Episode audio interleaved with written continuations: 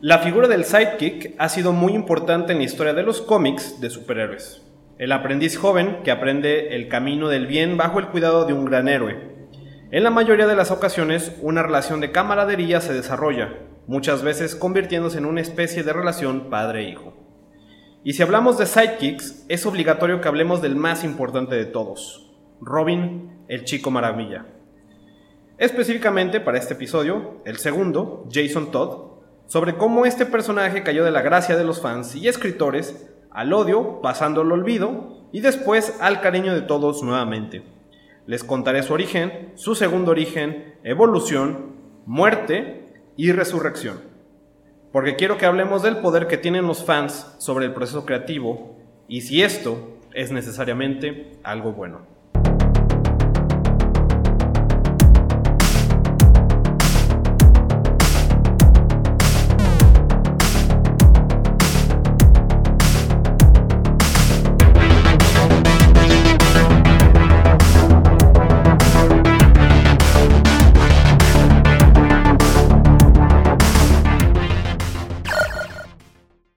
Sean bienvenidos al Club del Desayuno, el podcast donde cada semana hablamos sobre cultura popular.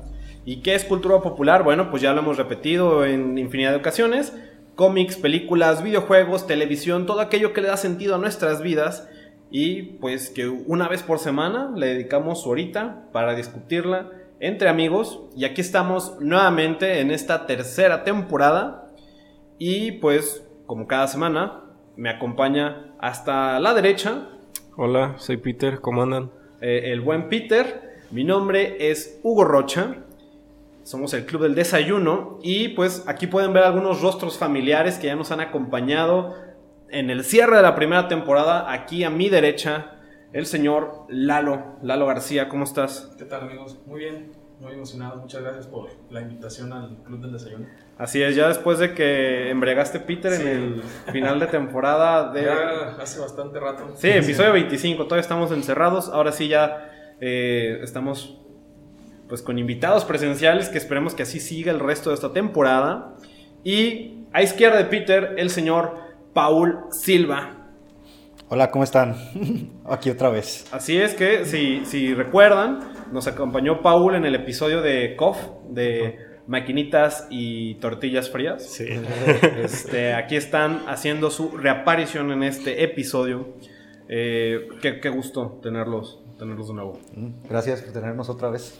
Y pues aquí estamos hablando ahora sobre cómics, uno de esos temas que suelen ser recurrentes. Solemos hablar mucho de Spider-Man. En esta ocasión. Y de los X-Men. Y de los X-Men. Ya tocaba variar. Sí, ya le vamos a variar un poquito. Vamos a hablar del Caballero de la Noche de Batman, pero este, no específicamente sobre él, sino sobre Robin. Eh, ya hablé un poquito en el intro de qué vamos a estar hablando y pues antes de empezar me gustaría preguntarles, ¿son fans de Batman? Claro. Ya, sabes que sí. señor Peter, yo sé que sí. Batman probablemente mm, diría que es el segundo superhéroe más famoso en la historia. Porque el segundo. Sí. Siento que Superman es más icónico. No el mejor, mm, pero es más icónico. No, y no el más popular. Yo creo que el, más popular, o sea, englobando a todos, es el Hombre Araña, el primero. No estoy muy seguro. Y el segundo sí estaría Batman, güey. Yo digo que es Superman porque Superman es como la, la, imagen del superhéroe. Acá el hombre mamado con capa que vuela. Creo que es el arquetipo de, pues, del superhombre, ¿no? Del Superman. Pero vamos a hablar de, pues, de Batman. Y específicamente vamos a hablar de sidekicks. Ya les decíamos, el acompañante del héroe. Y les pregunto, ¿cuál es su sidekick favorito? El chico per se. Chico per Tú, Paul. Bueno, en cuanto a sidekicks, la verdad no, no escucho mucho, pero pues el más popular, Robin. Es el que todo el mundo conoce y pues es el chido, ¿no? Tú, Lalo. Batman, Robin. Es cierto, creo que Robin es el personaje acompañante secuaz más conocido de todos. Sí. Fans, no fans de Batman, de cualquier, eh, no sé, cosa geek, decir. Sí, es creo que, que siempre se habla de, cuando se habla de dúos es como somos el Batman y Robin. Batman de, y Robin. De esto, ¿no? Eh, y bueno, pues sabemos que de Robins pues hay Hay una variedad, hay, su menú de Robins y quiero preguntarles cuál es su favorito. ¿Yo? ¿Quieres que empiece yo? Uy, este... Uf, uy. Yo creo que estoy con... Ay. Me, me agrada Demian. Y también me, agrada Jason, güey. Aunque a muchos no, no, les guste el personaje, pero a mí me gusta mucho. Creo que te gustan los Robins menos populares. Ajá, es que son los Robins malos, güey. Y también me gusta mucho el, el, Robin de... Pero ese ya no es como canon, que es el que sale en The Dark Knight, que es Robin mujer. Ajá, está, se me hace muy chido ese personaje. ¿Tú, Paul, Robin favorito? Creo que yo diría una respuesta muy básica, güey. Yo creo que Dick Grayson. El OG. El OG. Sí, porque a mí me gustaba mucho de niño pues la serie de Los Jóvenes Titanes. Entonces Dick Grayson era ese Robin. Entonces siempre ha sido ese Robin como el más prominente en series y juegos y el cómic. Pero por recientemente me, me, ha empezado a agradar también Damian Wayne, aunque sé que a mucha gente tampoco no le agrada. Yo estoy sorprendido que mencionen a Damian Wayne. Es que son bien sanguinarios. a mí se me hace un personaje muy muy, rebelde, güey. Muy, muy, muy bitchy, güey. Muy whiny. Sí, pues sí. Que lo mismo, ya ahorita hablaremos, también creo que Jason Todd, creo que era lo mismo, pero creo que Damian Wayne es todavía más desagradable, güey. este, pero tú, Lalo, ¿cuál es tu Robin favorito? Ay, me agarras en curva, no lo sé. Nunca había realmente pensado. Pues podría decir que. No sé si sea. El chico Mercedes. claro que no. eh, Miles Morales es un secuaz. No, pero estamos hablando de. Mm, podría ser Miles Morales un, un sidekick, pero ahorita estamos hablando de Robins, güey. Tu Robin favorito, güey. Mm, creo que el único que conozco entonces es el Jason Todd. Uh, güey. Pues, y tómala, ahorita no es de Team Drake. sí, para ser Ese sí creo que es el menos popular, güey. ¿Team Drake? Ay, güey. Yo te diría que es mi segundo Robin favorito, ¿Sí? tal vez el primero, pero creo que también concuerdo con Paul. Dick Grayson es pues el OG, como Nightwing también ha tenido su, su, gran corrida en los cómics, en Jóvenes Titanes. de hecho, como Nightwing se me hace más, más chido el personaje. Es que lo chido, güey, es que creo que cada Robin ha tenido su, su característica distinta, ¿no? Eh, Dick Grayson, pues es el, el acróbata, ¿no? eh, Jason Todd era acá el, el, rudo, güey. El rudo. Eh, como de más fist fighting, ¿no? Tim Drake, lo que me gusta es que ese güey es más como detective, güey. es, es, este, tiene, destaca ese lado detectivesco. Y Damian Wayne, pues es el chillón. Sanguinario. que mucha cabeza. Así es, güey. Y... El primogénito, el hijo de papi. Pero bueno, creo que podemos aquí este, escuchar diferentes opiniones, que creo que es lo chido de que los Robins tienen distintas cualidades que pueden eh, agradarle a las personas. Entonces también ustedes déjenos en comentarios, pues, cuál es su Robin favorito y por qué, ¿no? Que se armen los vergazos aquí en la, en la cajita de comentarios, donde sea que nos escuchen. Pero bueno, vamos empezando con esta historia. Eh, como les digo, vamos a hablar específicamente sobre Jason Todd. Pero para hablar de él, primero tenemos que hablar sobre el primer Robin, Dick Grayson y la creación de este personaje. Este. Ok. Bueno, me perdí. Sí. No se preocupen, ahorita estoy agarrando señal. Eh, ok. Todos conocemos la historia de Batman y no hay por qué entrar en muchos detalles. Solo mencionaremos que aparecería por primera vez en el número 27 de Detective Comics en 1929, creado por Bob Kane y Bill Finger. Y bueno, en el número 38 de la publicación, casi un año después, se integraría Robin, el chico maravilla, como el sidekick del Caballero Oscuro. Él es el primero en tomar el manto de Robin, Dick Grayson o Ricardo Tapia aquí en, México, en Latinoamérica. y bueno, ya conocemos un poquito su historia, pero hay que recapitularla. Este, sabemos pues su origen, ¿no? Que es este, pues, hijo de, cir de, cirqueros. Era un trapecista que, eh, pues, después de que sus padres mueren, es adoptado por Bruce Wayne, Bruno Díaz. Y pues de alguna forma lo toma bajo su manto, lo entrena, ya tiene como este background de acróbata y se vuelve el acompañante de, pues de, del Caballero de la Noche, ¿no? Que pues es medio raro la idea y, es como un meme de, güey, ¿por qué Batman hace que un niño vista calzoncitos verdes, este, que duerma en su cama? De, ¿Dormía en su cama, güey? Sí, güey, cómics donde dormían ah. juntos. Y después también era este trip. el caballero oscuro, güey. Y este, pues también es como cuestionable de, güey, ¿por qué está arriesgando a un niño al crimen, no, güey? O sea, Batman es el verdadero villano de su historia, creo que ya lo hemos dicho. Este, pero bueno, ahora, ¿por qué era necesario crear un acompañante para Batman?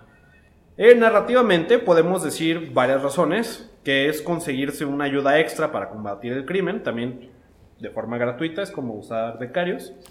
no les pagas. Es como el servicio social. Y bueno, también podría decir que sería para llenar ese vacío que dejó la muerte de sus padres o el que fuera alguien que mantuviera a Batman sobre la línea que ha decidido no cruzar, ¿no? Que es como, como, eh, no te pases de verga, que es como en la serie de The Boys, eh, Huey con Butcher, ¿no? Que, es como, carnal, ya te estás pasando de verga, detente, no seas tan violento. Y eh, con alguien que lo mantuviera del lado de lo que es correcto. Pero la respuesta real es que Robin fue creado para que Batman tuviera alguien con quien hablar. Según las palabras de Bill Finger, ahí les va. Robin nació de una conversación que tuve con Bob Kane, donde sentíamos que Batman era nuestra versión de Sherlock Holmes. Holmes tenía a Watson y me molestaba que Batman no tuviera nadie con quien hablar. Me parecía cansado que siempre estuviera pensando. Así que me Así que me daba la idea de que Batman necesitaba un Watson con quien hablar y explicar lo que estaba pasando y deduciendo. A Bob después se le ocurriría que fuera un niño para que los lectores se identificaran con este. Me pareció una gran idea. Que bueno, también tiene sentido, creo que hablábamos también de la popularidad, popularidad de Spider-Man, que creo que tiene que ver también con este lado de, de que te puedas identificar con él, ¿no? Que quienes leen los cómics, hoy en día pues ya gente mayor como nosotros, sí.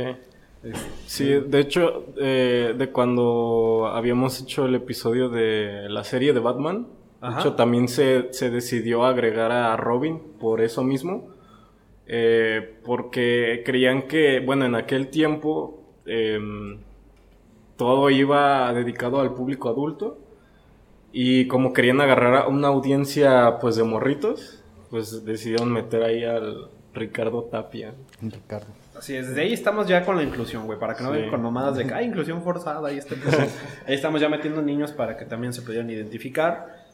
Eh, pero sí, pues básicamente Robin existía para pues, que el Batman no estuviera solito, güey, que pudiera cotorrear. Y también como que se le quería dar un contraste, ¿no? Porque los colores que usa Robin son muy diferentes a los que usa Batman. Sí, güey. ¿Por qué? También es como, voy a, voy a disfrazarlo de colores, güey, para que le disparen ahí. para que, para que sea un objetivo fácil. es un distractor, güey. Acabo ese acróbata. ¿Por qué Batman, o sea, por qué hicieron meter a Robin para que Batman hablara con él? ¿No tenía también a Alfred, quizás. Sí, pero es que Alfred no lo acompañaba, güey. Pero era su asistente. Alfred era el distante, güey. Era, era The Help, güey. Era el que le ayudaba a mantener la casa limpia, güey. Sí. Y pues, este. Eh, Alfred no lo podía acompañar, pues, en sus aventuras, güey. Sí, ya estaba. Ya después en otros cómics ya le ponen acá de que el vato era ex militar y cosas sí, que le dan cabezazos a Superman. Pero originalmente pues era acá un viejillo que pues trapeaba la casa, güey. Entonces por eso ahí tenemos a, al buen Robin. Que también está raro, güey. Batman está con quien hablar hay que darle un niño, güey. Es como la relación de este Marty McFly y el Doc Brown, güey. Porque son amigos, güey. este... Pero bueno, el nombre y el look de Robin vendrían de Robin Hood, según algunos, y otros dirían que el nombre solo venía del petirrojo, que, inglés, que en inglés pues es Robin, ¿no? Pero bueno, ya sabemos que Dick Grayson como Robin fue un éxito, el dúo dinámico se convertiría en probablemente el más famoso del género de superhéroes, durando más de 50 años. Y Robin estaría trayendo bastante popularidad entre los lectores, ya que era alguien joven con quien podían identificarse, como ya les decíamos, y su popularidad lo hizo tener sus propias publicaciones y ser el líder de los Teen Titans, lo cual hacía que poco a poco este apareciera menos en las historias de Batman, ya se estaba independizando. Estaba volando del nido. Estaba creciendo. Ah, ya estaba haciendo las prácticas profesionales. Ah, güey, ya, ya, ya. el servicio social ya lo acabó. El Batman no le quería firmar. No le da prestaciones. Sí. No tenía seguro de vida. Sí, güey, o sea, Batman es muy inteligente, güey. Eh, Porque lo siguió haciendo, güey. aún así cuando se fue, ya se me fue, vienen más, güey. Y lo que pasó con el paso del tiempo, eh, lo haría dejar la identidad de Robin para convertirse en Nightwing, ¿no? Como ya, ya se tituló, ya pasas a ser Licenciado Ricardo Tapia. licenciado Tapia. Y aquí es donde por, fin aparece el protagonista de nuestra historia. Jason Todd aparecería hasta 1983 en Batman número 357 y este personaje sería creado con el simple pro- propósito de ser el reemplazo de Dick Grayson en el cómic de Batman. Y la neta es que originalmente no le metieron mucho coco a esto. ¿Se saben el, origen de Jason Todd? ¿De Jason? No, no. No, creo que, creo que sí me acuerdo. O lo estoy confundiendo, pero que no en, en cierta parte. em, es que me acuerdo por las series que Batman deja parqueado el batimóvil en, pues, en una zona peligrosa mientras va por los malos y cuando, cuando regresa pues ya le, le vandalizaron el carro y le quitaron las llantas y pues ahí es donde se encuentra al, al Jason que le estaba desvalijando el, el lo batimóvil. estacionó en el South, güey. Y, Sí, y ahí valió más. ¿Ustedes se acuerdan de, del origen? No, no recuerdo el origen de Jason. ¿Tú, Lalo? Ya pues ahí les va. Tiene dos orígenes, güey. El, el origen eh, original de Jason Todd va así. En 1983, escrito por Jerry Conaway e ilustrado por Don Newton, nos presentaban la historia de Jason Todd, hijo de trapecistas, quienes eran asesinados por Killer Croc, quien alimentó a cocodrilos con sus cuerpos. El ahora huérfano sería llevado a la mansión Wayne por protección mientras Batman y Robin resolvían el caso. Ahí todavía estaba Dick Grayson. Después, por accidente, después de que a Jason le diera hambre, este termina encontrando la baticueva. Se pone un traje viejo de Robin y sale a ayudar al dúo dinámico a resolver el caso del asesinato de sus padres. Bruce Wayne terminaría adoptando a Todd para convertirlo en su nuevo protegido, quien tomaría el manto de Robin oficialmente. Y si te das cuenta es la misma copia de la historia de Dick Grayson, güey. También era un trapecista. El- nuevo papás. becario, güey. Ajá, güey. Se los buscaba iguales. güey, Aquí la única diferencia que había entre Jason Todd y Dick Grayson originalmente El nombre. es que este men era pelirrojo, güey. Mm. ¿Quién? Eh, Batman luego le tiñe el cabello de negro, güey, para que sea exactamente Para que se parezca. Eso ya es como algo muy tóxico. Yo muy fetichista, ¿no? Eso ya es como muy tóxico, güey. Eh, lo que debemos recordar es que en el mundo de los cómics, pues todo cambia constantemente, ¿no? Cada semana algo nuevo, alguna nueva mamada sale, ¿no? Eh, y más si eres fan de DC, quienes alteran y reinician sus líneas de continuidad cada cierto tiempo. Y después del evento de Crisis en las Tierras Infinitas, se le dará un nuevo origen a Jason Todd en Batman número 408 de junio de 1987 que es la historia de origen, que se ha establecido ahora como parte del canon, quien ahora era escrito por Max Alan Collins. En este cómic, como bien decía Peter, Batman regresa, regresa a su batimóvil para encontrarse con la sorpresa de que le volaron las dos llantas delanteras. Así como si se hubiera estacionado en, en el South o en la Jalisco. Sí. Inserta aquí el nombre de tu colonia peligrosa de tu localidad. ¿Y cómo creen que reacciona Batman? No, no, no me acuerdo, no, no me acuerdo tengo. no me acuerdo qué pasa, creo que, bueno, en la serie como que lo, lo, lo confronta y, y pues el Jason le dice como de, ¿qué, qué pedo?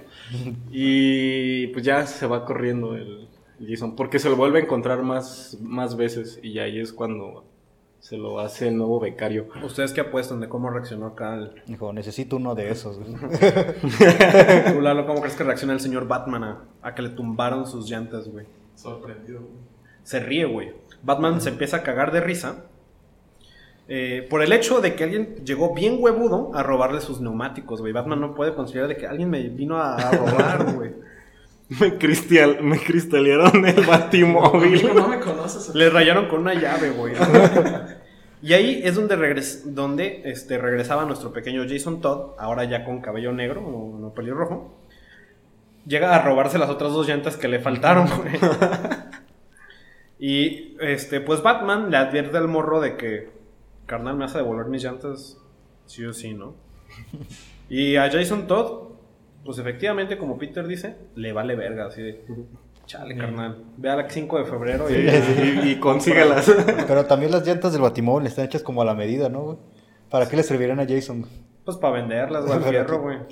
No, es que de todos no les vale madre. De hecho, eh, cuando te desvalijan el carro hay unas piezas que son como únicas, como de ese modelo. Y dices como de, ah, ¿de qué le van a servir? Pero pues sí, porque vas a ir a comprarlas Imagínate otra acá, güey, tu vez, güey. tuneado con las llantas del Batimóvil. Estoy sorprendido lo fácil que le robaron las llantas a Batman, güey. ¿Qué pedo con su Pues, güey, es ¿Qué, crimen qué de... versión del Batimóvil era esa? El güey? crimen no duerme, güey. Tenía el batigato atrás, güey. El crimen no perdona, güey. Pero bueno, Jason le responde, no diciéndole eso, sino que le suelta un madrazo en el abdomen. Un sellote. Con una barra de hierro y huye de la escena, güey. Batman lo sigue hasta su modesto departamento, donde se sorprende de las condiciones en las que vive Jason. Más o menos como este departamento. Nuevo set del Club del Desayuno. Este. eh, bueno, sin padres presentes y se encuentra acá al, al Jason fumando, ¿no? Jason le indica que su padre era un criminal que no había vuelto en días que después se descubrirá que había sido asesinado por dos caras y que su madre había muerto años atrás por una enfermedad. Eh, que aquí es donde ya vamos viendo las diferencias entre Dick Grayson y Jason Todd. Dick Grayson es como lo que llaman en, pues en, en inglés como el, el Boy Scout, ¿no? Como acá el niño noble, bien portadito. De, sí, señor Batman. Este, acatando todas sus órdenes. Eso ya suena medio mal. Y Jason, Era el fuckboy. y Jason era acá más, este, pues más violento, güey. Tenía un background distinto, es como me vale verga, soy un niño que fuma, este... Violento, papá. Y nomás tiene un colchón, güey, no tiene ni cama, güey. Este, así, pósters de carros y de morras encueradas. ¿Cómo se me estás describiendo un taller mecánico, güey? Pues el vato sabía de mecánica, güey. Este, pero bueno, total que Batman recupera sus llantas y más adelante salvaría a Jason de un grupo de criminales.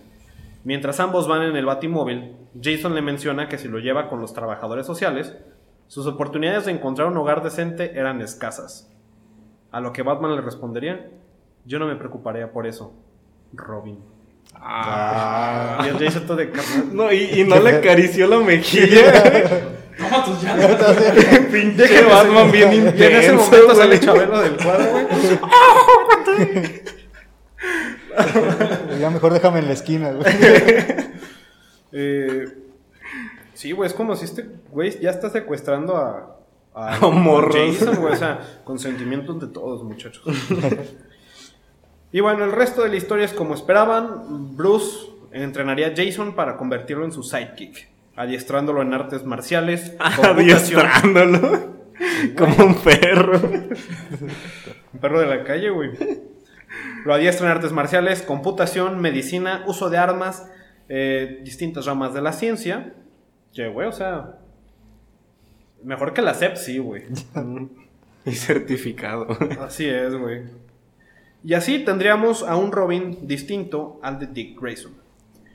Lo cual lo volvería en un personaje más interesante desde mi punto de vista, porque siento que hay más contraste entre Batman y Jason. Y pues es alguien que sí lo reta, ¿no? No sé ustedes qué opinan. Sí. De Sobre- hecho, por eso era que me, me gustaba. Me gusta, pues, el, el personaje de Jason.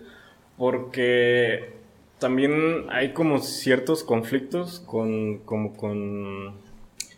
No sé, como con la ética medio extraña de, de Batman. Que es como de. No los voy a matar. Pero sí le meto unos madrazones que posiblemente y les deje secuelas y, y posiblemente después mueran, pero tú no vas a darte cuenta.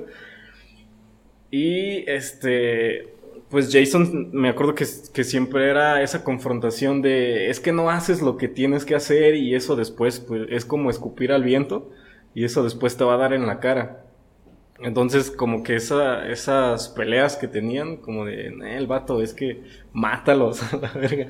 Y Batman, como de, no, es que no. Entonces, se me hacía como esa contraposición de, pues con la ética de Batman y este vato que siempre lo estaba como orillando a, a romper ese límite, era lo que me gustaba mucho.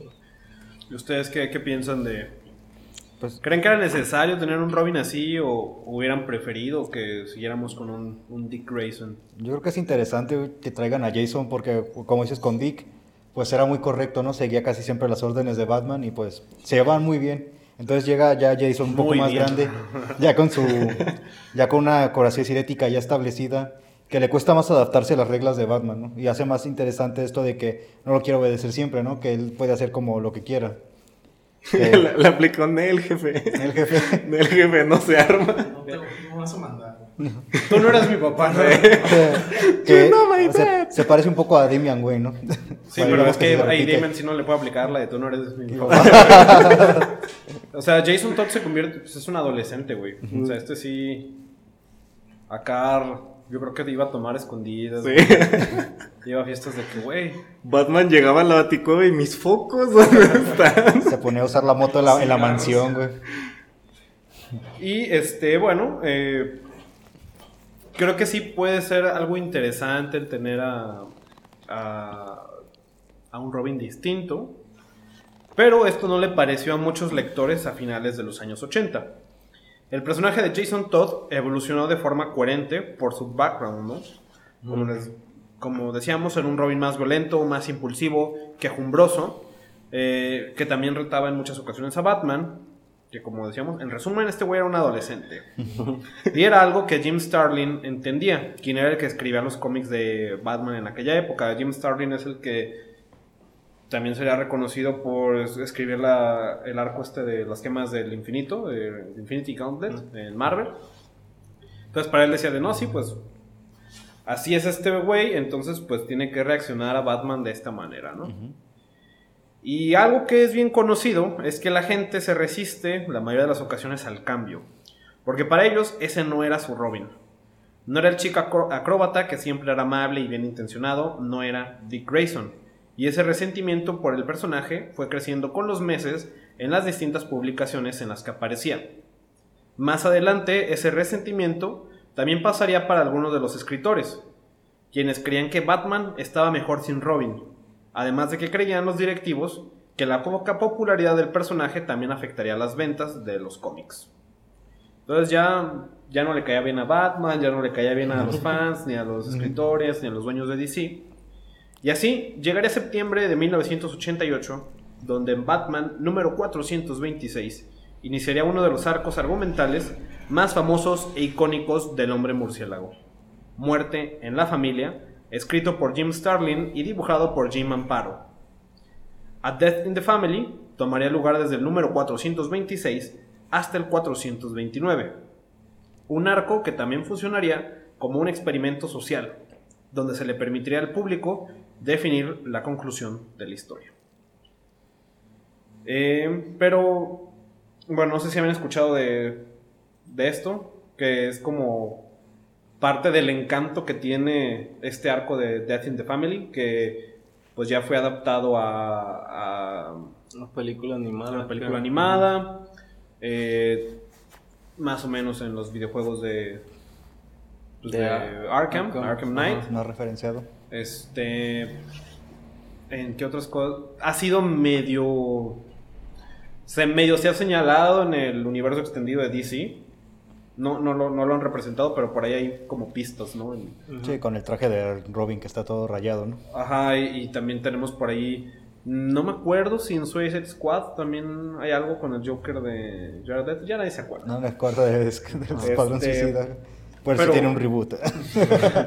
reboot secuela, ¿no? ¿Quién sabe qué pedo? Pero bueno, no sé, ustedes que han escuchado de esta historia de A Death in the Family. No No confundir porque hay Sí, Death in hay the otro. Family y es Ajá. Death of the Family, ¿no? Que eso ya es más reciente. El Death of the Family es el donde el Joker no tiene cara. Ajá. Sí, es- Eso. De hecho, ese es el que leí. El, el de muerte en la familia no. Este. No, no leí ese número. ¿No te lo vendí, güey? No. no, no viste No, venir. ese no. Ah. Eh, pero, pero sí, pues es. Sí, sí ubico el- lo que pasa, pues.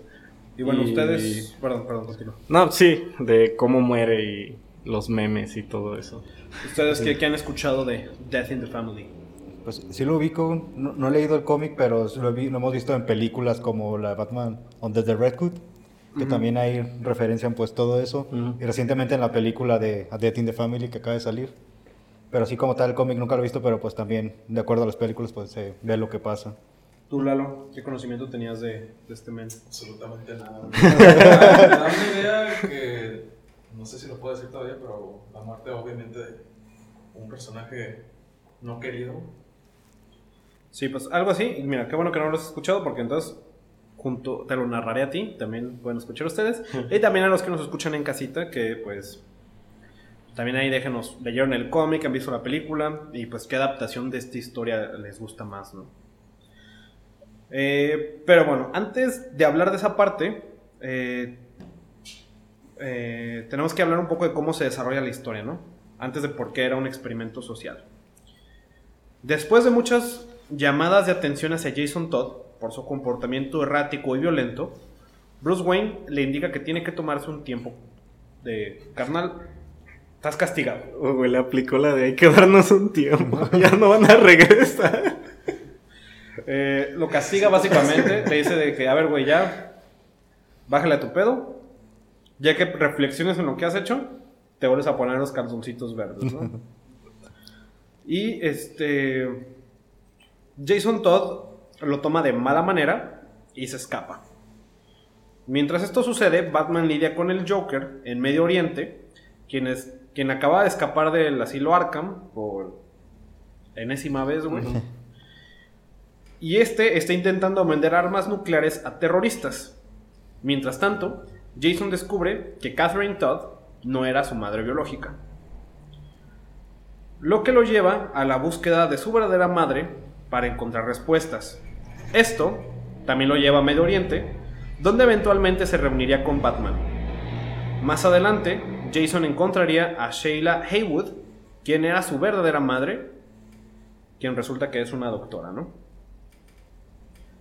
Resulta un lindo encuentro y todo, pero Haywood le confiesa que está siendo extorsionada por el Joker, quien había descubierto que tenía acusaciones de negligencia médica en Ciudad Gótica después, después de haber realizado operaciones ilegales en adolescentes. Trabajaba en el IMSS, güey. Ah, en, el, en el IMSS de, de Ciudad Gótica. güey. Se supone que Joker obliga a Haywood a darle todas sus provisiones médicas para venderlas en el mercado negro y suplirlas por Joker Venom. ¿Por agua? ¿Quién sabe quién hizo eso? güey? Eh, o sea, toma las medicinas, las vende y aparte las medicinas las suple por su veneno este ¿El de que la lo hace sonreír, güey. Jason Todd decide salvar a su madre del Joker. Batman le advierte que es demasiado para él y claro que a este le vale verga. Jason le revela a su madre su identidad como Robin, prometiendo ayudarla. Haywood lleva a Robin a un almacén donde es sorprendido por el Joker. Haywood revela que no puede permitir que atrapen al Joker, ya que si este era entregado, pues iban a conocer sus secretos, ¿no? Ya que además de la mala práctica de su carrera, también estaba robando dinero de la empresa en la que trabajaba. Era una madre ejemplar, güey. Una vez capturado, el Joker golpea a Jason con una palanca en múltiples ocasiones, sin cesar, casi dejándolo sin vida. Que es una de las, pues de los paneles más icónicos de Batman, donde vemos al Joker acá, Dándole sus Palancazos. palancazos. a- sí, sí, acá he como piñata, güey. Sí. Que se ve muy clásico, ¿no? Esa, esa plantilla del cómic. Esa o sea, se ve, secuencia, se sí. ve el, dibujo se ve muy, pues se ve como que viejo, ¿no? Sí, pues Sí, los sí, años o sí. 80, pero pues qué. Pues es que- Se ve, vie- se Ajá. ve viejo, pero yo creo que para la época sí era Está.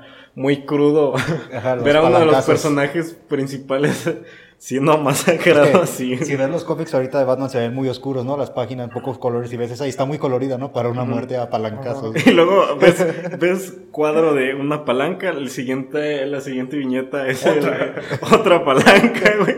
La siguiente, una sonrisota de, del Joker. Violencia infantil. Sí, no, se ve, sí se ve.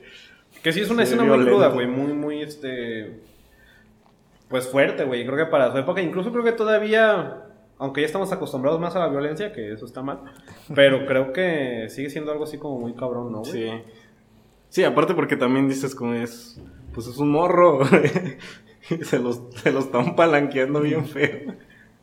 Sí, el, ya déjalo, está muerto. este... ok. Y bueno, esto lo convierte en una de las escenas más icónicas y viscerales en el mitos de Batman. Jason despertaría atado a una silla junto a su, traicionera madre, atrapada con él, con una bomba programada por el Joker a escaso tiempo de explotar. Y aquí es donde inicia nuestro experimento social. DC Comics no sabía qué hacer con el personaje de Jason. No sabían con certeza si los lectores lo querían en más aventuras junto a Batman. Así que Dennis O'Neill, editor de las publicaciones de, pues, del Hombre Murciélago, tenía una idea. Se inspiró en un sketch que, había visto en Saturday Night Live, donde Eddie Murphy, en un restaurante de langostas, no sabe si pedir o no, pues, su langostita, ¿no? Mm. El sketch terminaba con una pantalla donde había dos números telefónicos. Uno para votar si el público quería que mataran a Larry, que así se llamaba la, langosta. Una coincidencia acá con la langosta. la esponja. Y hay otro número para marcar este uno para que viviera y otro para que la mataran, ¿no? A Larry. Y dijeron, pues hay que hacer eso, güey. Entonces, en el número número 428, terminaba con la bomba por explotar. Y al final de la historieta había dos números telefónicos que estarían activos por 36 horas. El anuncio leía, Robin morirá porque el Joker quiere venganza, pero tú puedes prevenirlo con una llamada telefónica. Marca el 1-900-720-2660 el Joker fallará y Robin vivirá. O marca al 1-900-720-2666, el Joker tendrá éxito y Robin no sobrevivirá. Se escribieron e ilustraron dos versiones del número 429. Los fans decidieron y por fin DC supo que era lo que tenía que hacer. Creo que ya saben. Hacerle caso al fandom tóxico. Pero aguanta, güey. hay, algo muy interesante. Y ahorita llegaremos a eso. Se recibieron 10.614 votos. 5.271 personas votaron para salvar a Jason, mientras que 5.343 votaron por la muerte del mismo. 72 votos de diferencia le darían fin a la corrida de Jason Todd como el chico maravilla. Algo así como AMLO, güey. AMLO no hubiera permitido esto, güey. Recuento de votos, güey. o Trump también de ya dejen de contar. ya no cuenten, güey.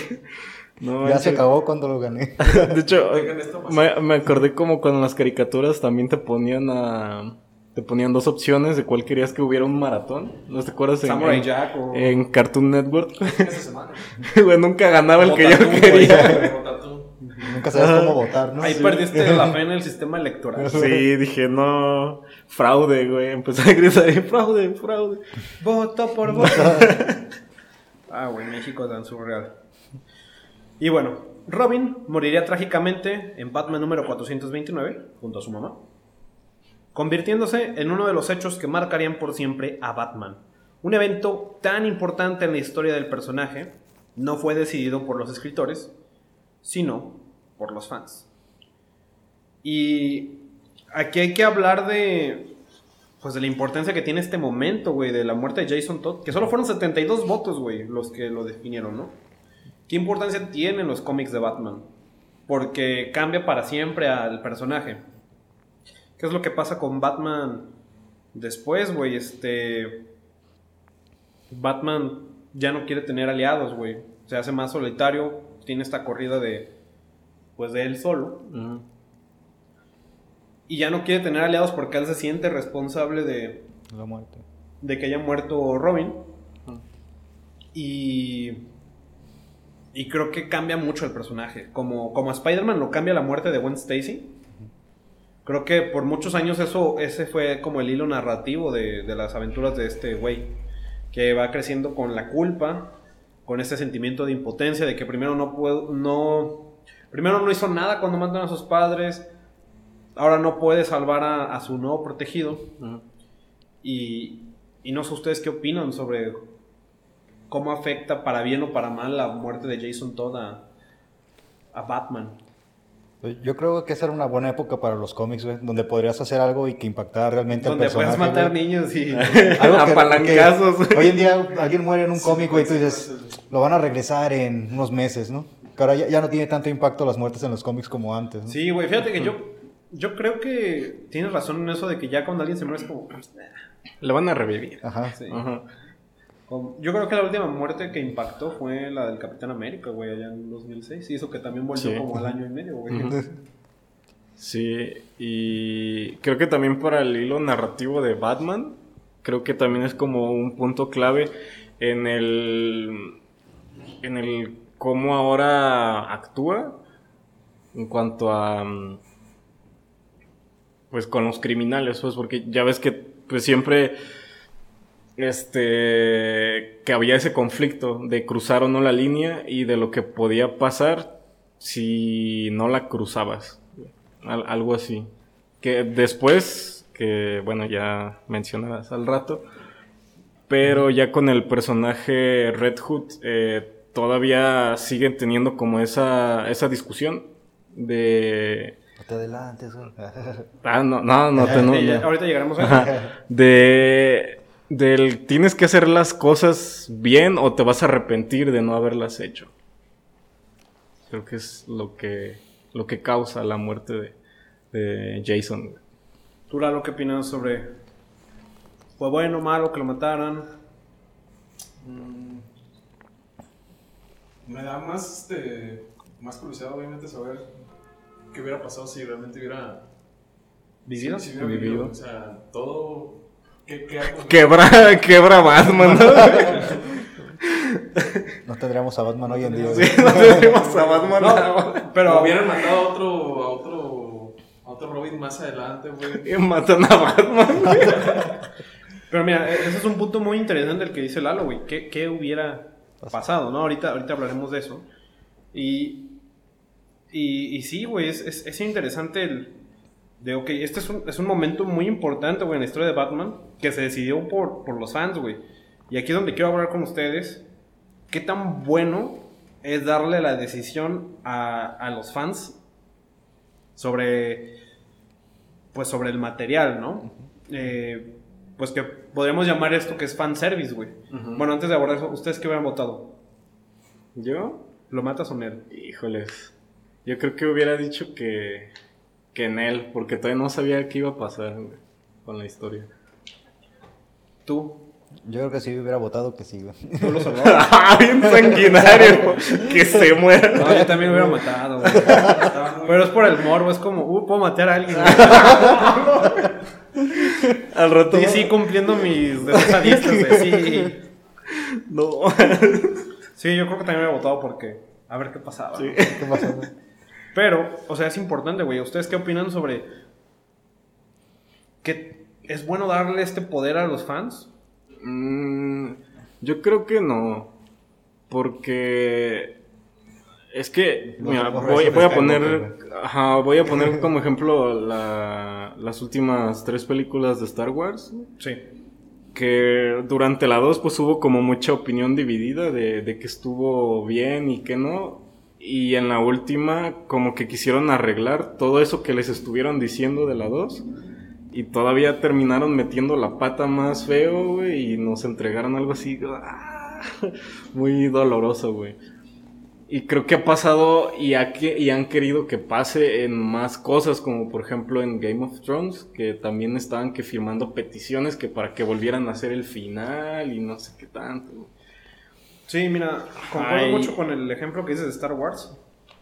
Que bueno, creo que ya esta es una discusión que nosotros ya fuera de cámaras también lo hemos discutido hasta el cansancio. Sí. De Salió Force Awakens 2015, yo salí muy contento. ¿Por qué? Porque también había fanservice, güey, en esa película, ¿no? Había fanservice, se parecía mucho a la original de Star Wars, de que no mames, güey, Han Solo sale por acá, Leia, eh, Luke, el halcón, güey. Sí, o sea, había mucho, había, había cosas que eran, pues que los fans querían ver, güey. Llega Last Jedi, bueno, sale eso y la gente luego se empieza, hay gente que le gusta y hay gente que se empieza a quejar de que no tienen creatividad, se parece un chingo a la original, es una copia del carbón, entonces ¿qué hace Disney? Dicen como, pues vamos a hacer algo muy distinto para Last Jedi, ¿no? Sí. Y ahora la gente se emputa, güey, de que, nah, güey, ese no es mi Star Wars. sí, es que, o sea, si, si, te pones como a... Ese no es mi look. A darles la opción, es que la verdad nunca les vas a dar el gusto, entonces, ah, no, ajá, nomás vas a estar haciendo y, concuerdo, güey, concuerdo que nadie le gusta a las Jedi, saben estas peticiones de que matar hay que matar a Ryan Johnson. güey, es en serio, había amenazas de muerte, güey. Había amenazas de muerte a Ryan Johnson. A mí me gusta mucho las Jedi. Tiene muchos errores. Toda esa parte del casino me caga. Yo sé que tú eres como, ah, está muy X, está aburrida. No sé si Ah, te digo que hay una parte que sí no. Que quiten esa parte y. Hay que firmar una petición. hay que firmar una petición. Al rato acá también peticiones de que eh, traigan a Ángela al club del desayuno para siempre, ¿no? que hay peticiones de eso. Este, ¿Tú, Lalo, qué opinas de eso de Last Jedi? La primera película sí gustó bastante, es cierto, que dicen que se parece bastante la, al cuarto episodio. La 3 sí fue un fiasco, odié mucho la parte del beso, muy innecesario. Que también es fanservice, güey. Mucha gente quería ver a. había mucha gente que quería ver a Kylo Ren y a, a Star Rey besándose. Pero creo que no le hicieron bien, güey. Es que ahí está el pedo, güey. Eh, Pudo haber sido mejor. ya Pero es que nunca. Rise, ¿Cómo se llama? Rise of Skywalker, ¿no? Este, sí, es una mamada, güey, de que primero van como por una dirección, luego es como vamos a hacer algo distinto y hay un, hay un canal en YouTube se llama Channel Awesome, el crítico de la nostalgia, y cuando que Ángela acá, nuestra operadora de cámaras, también, también lo ha visto. Y cuando hablan de esta película es muy cierto, es como si va manejando a alguien, güey, y luego le tiran el volante para ese otro lado, y luego es como, no, güey, vámonos para acá otra vez. Y no hay un camino... Sí, no hay una dirección, ¿no? Y, y es como, hay fanservice, pero está culero, güey. Por ejemplo, yo, tú sí viste Corra, ¿no? ¿Completa? Sí. sí. ¿Tú también? La estoy viendo, chicos. Ah, bueno, ah, ya la viste completa. Sí, sí. Es que no la he visto yo completa, pero sé que al final hay, mucha crítica de que hay mucho ah. fanservice, güey. Mm. Por esta parte, creo que hay como algo de lesbianismo, ¿no? Sí. Así es. Los fans querían originalmente que al final corra, que se vea como un personaje hetero desde el principio de la serie, porque estaba con Mako, pero luego terminan y la gente quería verla a ella con Asami. A pesar de que en toda la serie mucha, gente, mucha gente te va a decir, no, es que se ve que se tiraban una onda y yo nunca lo vi, la verdad. Y al final quedan juntas. me sorprendió mucho cuando al final se van juntas al mundo espiritual. Y, y es como ah, que... Porque la gente lo pidió y al final no tiene un poco de sentido con la historia. ¿Qué otra cosa de fanservice a ustedes les gusta, güey? Porque también hay que decirlo, güey. Hay, hay fanservice que funciona, güey. Ejemplo más grande de todos, Avengers Endgame. Avengers? Avengers Endgame es una película de fanservice de inicio a fin, güey. Pero es fanservice bien ejecutado. Pero sí está... Y todo es como, no mames, güey, levantaron el martillo y viajan por todas las partes del... No fue lo único que levantaron esa noche. y es, es lo raro, güey, digo... Mm, creo que en Avengers Endgame funciona porque... Mm, no forzan la historia a ser de alguna forma, ¿no? Creo que ellos tenían una historia y dentro de esa historia van haciendo, cumpliendo cierto fanservice, ¿no? Sí. Pero no es como que los, los fans empiezan a describir qué pedo sucede. Porque ¿qué otros ejemplos podemos tener de... En videojuegos, no sé, también creo que debe haber algún caso, ustedes que son más fans. Pues ahorita que se venga la cabeza de fanservice. Last of Us, no sé, The Last of Us, pues. ¿O crees que fracasó? No he jugado el 2, ni siquiera acabado el 1. Yo creo que el ejemplo de The Last of Us más bien es no, no hacer fanservice, nada de fanservice, porque, porque la razón de por qué el juego eh, no le gustó a los fans mucho fue, pues, no porque hicieron fanservice, sino todo lo contrario. Es que es lo difícil, güey. ¿Cómo complaces al público, pero también tener tu propia decisión creativa, ¿no? De poder contar tu historia. Es ahí como, como lo complicado. Por ejemplo, Ricky Morty tiene una gran base de fans y todos tienen sus teorías de quién es el Evil Morty, quién es este, bueno, un chingo de teorías, ¿no? Y yo, yo he, visto entrevistas de este Dan Harmon y de Justin Roiland que dicen como, güey, nosotros nos metemos a los comentarios de YouTube a ver las teorías o a Reddit para hacer lo contrario, güey, para no hacer eso, güey. Pero es, es, tan difícil, güey, de, de, ok, quiero hacer algo que no se esperen, pero también si hago algo muy radical como que no va a gustar.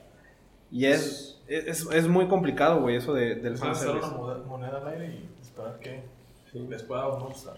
Todos ustedes, para cerrar esta discusión rápidamente, ¿es bueno o malo el fanservice? Uh, bueno, yo creo que en cierta medida es bueno, pero no darle total libertad, ajá, total libertad de que ellos decidan. Sino tú, tú puedes ver como de que, ah, ¿qué, qué están, ¿de qué están hablando, no? Y de ahí, pues sacar como de que, bueno, creo que esto sí puede funcionar, esto no, y así. Pero que ellos totalmente decidan como que el camino de, de lo que sea que se esté llevando a cabo, creo que no. ¿Tú, Paul? Pues también creo que con cierta medida es bueno, pero mm, no tienes que dejar que controle totalmente tu decisión aquí creativa. Aquí le ponemos aquí un ojito, todo con medida. Sí, todo, con, medida. Porque sí, es que a cierto punto, pues a veces es bueno, pues al final de cuentas los fans son los que aprecian tu trabajo y lo ven. Y pues a veces como que cumplir algo chido, ¿no? Pero que encaje con la historia, ¿no? Que te pidan algo que totalmente no tiene nada que ver con lo que tú quieres contar. ¿Tú, Lalo? Concuerdo con Peter y Paul todo con medida. Por tres. Es bueno saber la opinión de los fans. Obviamente nunca darles la total dirección de la historia que estás ejecutando. Eh, creo que aquí se puede emplear esta idea de la mercadotecnia de que muchas veces es mejor no darle tantas opciones a la gente, güey, ¿no? Como, ¿qué pasa esto y esto? Quieres y ya. Eh, ahorita que hablamos de Star Wars, ahorita volveremos a Batman para los que son fans de Batman. Que a ver, mientras tanto, déjenos también ahí en comentarios qué cosa de fanservice les ha cagado, que digan de no, no mames, la cagaron bien. ¿Qué es lo que más les ha molestado? Y también que digan, güey, la neta, me volaron la cabeza cuando pasó esto en, en, tal película, en tal serie, tal cómic. Porque como decimos, hay, buen fanservice, ¿no? Wonder Woman 1984, que yo sé que no han visto la mitad no les haré el spoiler, pero hay un momento de fanservice, hay varios momentos de fanservice, unos que no sirven para nada, otros que es como, ah, güey, qué chido. Este, y, es difícil mantener, mantener esa, esa balanza, entonces ahí coméntenos qué mal fanservice hay, qué buen fanservice hay. Pero ahora sí, regresando a lo de Star Wars, en los capítulos finales del Mandalorian hay una frase que creo que resume esto, no es como un spoiler pero hay, hay, una línea donde dicen, la gente lo que no quiere es libertad, realmente lo que quiere es orden, ¿no? a lo mejor no necesitamos la libertad de nosotros de, sí, quiero que pase esto y esto y aquello, pero que tenga sentido, ¿no? Que, sea una buena historia. Sí. Y ahora sí, regresando a Batman, güey. Este, como decía Lalo, es, es interesante preguntarnos qué hubiera sido. ¿Ustedes qué creen que hubiera pasado si no hubieran matado a Jason Todd? Tengo una pregunta. Hace rato comentaste que habían hecho dos versiones del cómic. Una sí, había una donde no moría y había una donde ¿Y la otra qué pasó? Nunca se publicó. Nunca se ha publicado, güey. La enterraron en, el desierto. En Nuevo México. Nuevo México. Este, no sé. Service. Ahí está el fanservice. Yo creo que el cómic hubiera perdido como cierta fuerza, güey. ¿Por no? Yo porque tengo este, cuando cuentan historias importantes que dices, ah, la vida del personaje depende ¿no? De algo, se, se puede morir o no. Y ya cuando ves que realmente no murió al final, pues para mí la historia hace... Ah. Es como lo que dices ahorita, güey, ahorita como que ya no tienen impacto. Ajá. Porque es como, Simón, güey, se murió, por ejemplo, el Capitán América. Iba a decir Black Panther, pero ahorita sería muy, muy, este... de mal gusto, güey. Digamos, se muere Linterna Verde, güey. Que yo sé que hay un chingo de linternas verdes. Pero que se muere linterna verde, ¿qué es lo que va a suceder? Va a llegar un güey que va a tomar el manto, va a haber un rato de historias y ya después va a volver este otro güey, va a tomar su identidad y ese otro va a agarrar otra identidad, ¿no? Que... Pues lo vimos en, Ultimate Spider-Man, ¿no? En los cómics. Que bueno, llegó Miles y estuvo chido. Fíjate, la muerte de ese Ultimate Spider-Man también estuvo chida. Porque sí fue una muerte emotiva. Y ya al final también reviví. Es como, no mames, güey, ¿para qué? ¿Por qué me lo revives? Ya la historia ya era sobre Miles, güey. No, ni siquiera hace nada eh, el Peter Parker revivido, güey. Eh, Pero bueno. eh, no sabemos qué hubiera sido. Definitivamente hubieran sido años de Batman muy distintos. Probablemente no tendríamos otras historias muy famosas como... eh, mm, ¿Cómo se llama este donde le rompen la espalda? Ah, cuando Bane le... Sí, el arco de... ¿Cómo se llama ese arco? No me acuerdo, pero... Un arco de Bane. El Donde arco le donde rompen les la- rompen la espalda a Batman. Este. Pero. Esa es la historia de Batman que tenemos, donde Jason Todd muere. Ujú. Pero tengo que decirles que años después de la muerte de Jason Todd, se reveló que este pro- probablemente. que probablemente este sistema democrático para determinar el destino de Jason Todd no fue tan honesto como se creía. Mm. El fallo del Oh, no. sistema es que una persona podía votar más de una vez. Ah, como la encuesta sistema, de como la encuesta de AMLO, güey, con lo del avión, güey. Y según los registros, aproximadamente 100 votos por la muerte de Robin venía de un mismo número telefónico. Se cree que algún tipo programó su computadora para que estuviera realizando llamadas al número de la muerte de Jason Todd. Qué tóxico. Sí, güey, o sea, este güey estaba emputadísimo. güey. Se Yo no sé qué le hizo Jason Todd, güey. Le desvalijó su carro. O sea, 100 llamadas, güey. Y quién sabe si cobraban, güey. Porque esto ya no tiene nada que ver con cultura popular, güey. Pero yo tenía un primo, un primo que estaba en la academia, güey. Y yo votaba por él, güey. Cada, cada voto me salía en 20 pesos, Ah, güey. mecha. Yo no tenía ingresos, güey. ¿Sabes lo, que- lo- lo que me dejó en deuda para que el pendejo lo eliminaran, güey? Este, fue difícil, güey. Fue difícil. Pero sí, yo no sé qué le hicieron a este güey, pero estuvo...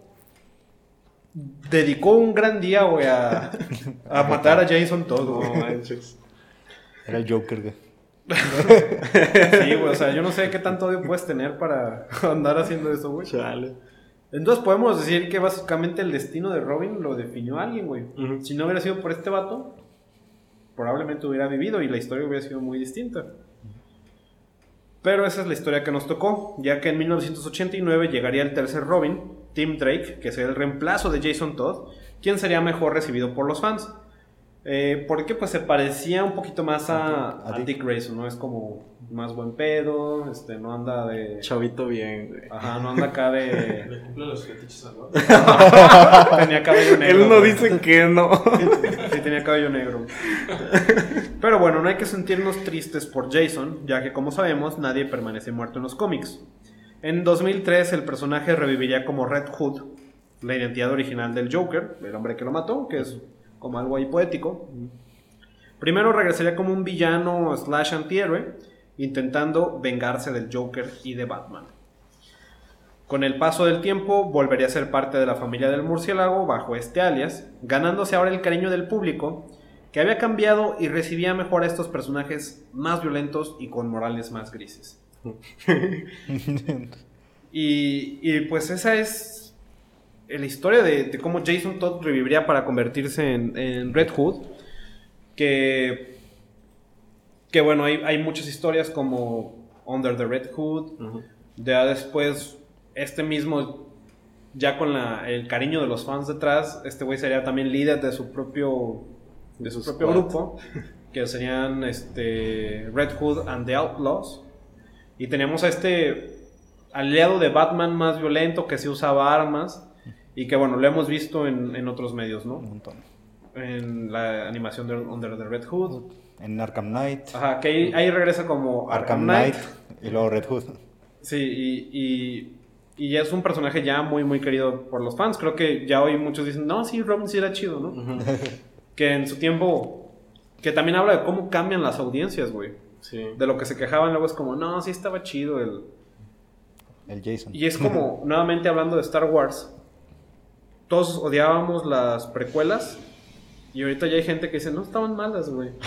ya están más enojados con las nuevas. Sí, y vas a ver, güey, predicción de que en el futuro muchos años después van a decir de... Episodio 1, ¿eh? Ese beso, ese beso estuvo chido entre Kylo Ren y, Rey. No, estuvo, no estuvo tan insípido como, como creía. Sí, y, y- y habla mucho de cómo cambian estas, estas audiencias y creo que sí me gusta más Jason Todd como, como, como Red Hood. Creo que igual tiene su parte importante dentro de la historia de Batman. Pero, pero sí, es, esa es la historia del el asesinato telefónico de, de Jason Todd. Que también es este. No sé si fue a propósito. Este, tenemos. Este año se estrenó. El, bueno, no, el año pasado se estrenó el- la animación de Muerte en la Familia. Que es una película interactiva, como lo fue Bandersnatch, como lo fue. ¿Qué otra cosa fue? Ahí hay otros contenidos como interactivos, ¿no? Y es como también en esa historia tú tienes la decisión de. Si vive o muere, Jason. Ajá, de, de tom- tomar partido en la historia de, de Batman, ¿no? Entonces, pues con esa historia los dejo. No sé qué, qué les pareció, si ya la conocían o, o qué les sorprende de, de esta historia. Pues, ¿cómo el fanservice no puede afectar las historias? Aunque ya conocía la historia de Jason un poco, o sea, nun- nunca he leído la- el cómic Death in the Family, pero pues conocía la historia de origen de Jason porque lo he visto en diferentes medios. Pero pues sí, el fanservice, pues de una u otra manera se afectó en algo. Y pues bueno, la llamada de 100 personas, de una persona 100 veces, Sí, no. cambió algo. ¿No fuiste tú, güey? Hace rato que querías matar a Batman. Digo. Sí, matarlo. No, güey, sí me enojo como... O sea, no, son, no están para saberlo, pero hay, hay como franquicias que yo quiero mucho. Lalo ya le ha tocado ver cuando fuimos a ver Terminator, Terminator, Dark Fate. sí. No, hombre, güey, yo hubiera marcado para, Violento, papá. para matar a quien hubiera sido necesario. güey. O la de... Esa toxicidad de güey, yo no la conocía. Quedé Hola. muy sorprendido. O la de, de, Depredador. de- güey. Depredador. Hijos de su puta madre. Y yo también me enojé. O la de Rise of Skywalker. Mira, ya a todos ya les ha tocado ver ese lado de mí. Skywalker, güey. Que mucha gente salió muy feliz de Race of Skywalker, güey. Pero no era una película. Era una película muy incoherente, güey. Sí, pues no sé. ¿Qué, qué lección te quedas tú, Lalo? Mm, no hay que dejarle totalmente el- la decisión a los fans de decidir si alguien vive o muere. Marquen aquí si quieren que Lalo viva. Que Lalo viva. Comentan un que viva Lalo y que viva Lalo. Se hace tendencia. Lo sabrán. me Lo sabrán en el próximo episodio. Eh, pero bueno, gracias por acompañarnos. Gracias, Lalo. Gracias, Paul. Gracias por Este, gracias por, por caerle. No sé si quieren ahí compartir sus redes. No comparto nada en redes. No me maten, por favor. No, No, no, maten. Si no, culpen a uno. No voten por, por sí. ¿Tú, Lalo, qué quieres decir? Ah, gracias por la invitación. Si me quieren seguir en redes sociales, Lalo García, Teresa la primera de García. A veces hago streamings. Eh, Lalo A perros. X Pro en Twitch, por si me quieren seguir. Y este, pues ahí síganlo si sobreviven en el próximo episodio. Si ustedes eligieron bien. Cáigale al streaming, ¿no?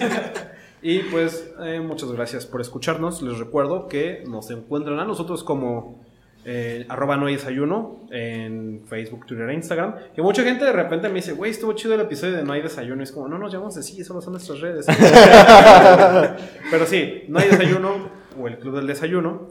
Y también eh, les agradecería mucho que compartan el episodio, le den like y también coméntenos que queremos escucharlos.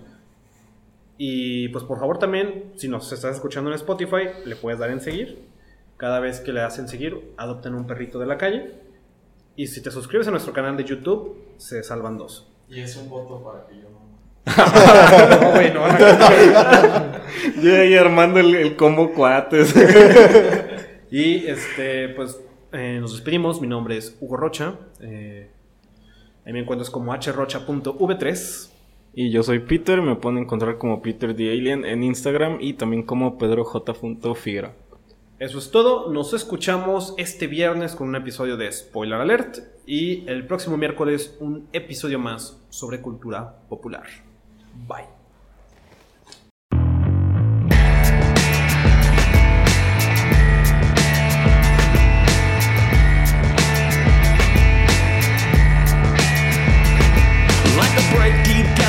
thick of things. I was born with the fly, I don't know the name.